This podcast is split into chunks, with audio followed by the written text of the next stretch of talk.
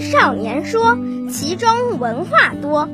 我们最早能接触到的关于龙王的传说和形象，莫过于《西游记》了。那几个见了孙悟空就矮了半个头的小老头，可不能代表龙王的形象。在中国传统文化里，龙王掌管风调雨顺，这可是古时候人们最关心的事儿了。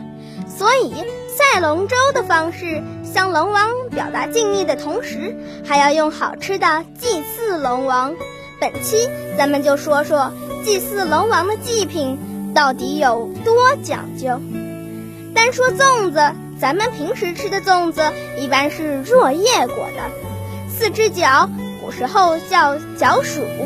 这种粽子不能祭祀给龙王，龙王吃的可不能跟咱们一样。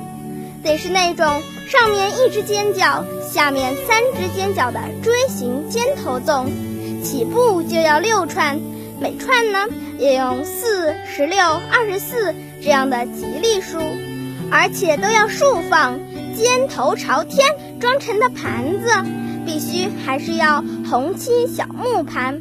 龙王吃完，咱们吃，大家还会抢着吃，为啥呀？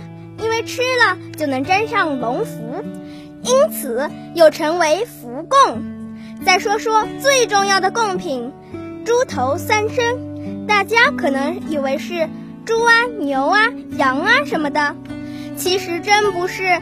牛是重要劳动力，羊是重要生产牲畜，都不能轻易宰杀。所以咱们祭祀龙王用的就是猪。鱼和大红雄鸡，这大红雄鸡尾巴还必须留三根又粗又长的羽毛，您看看多讲究啊！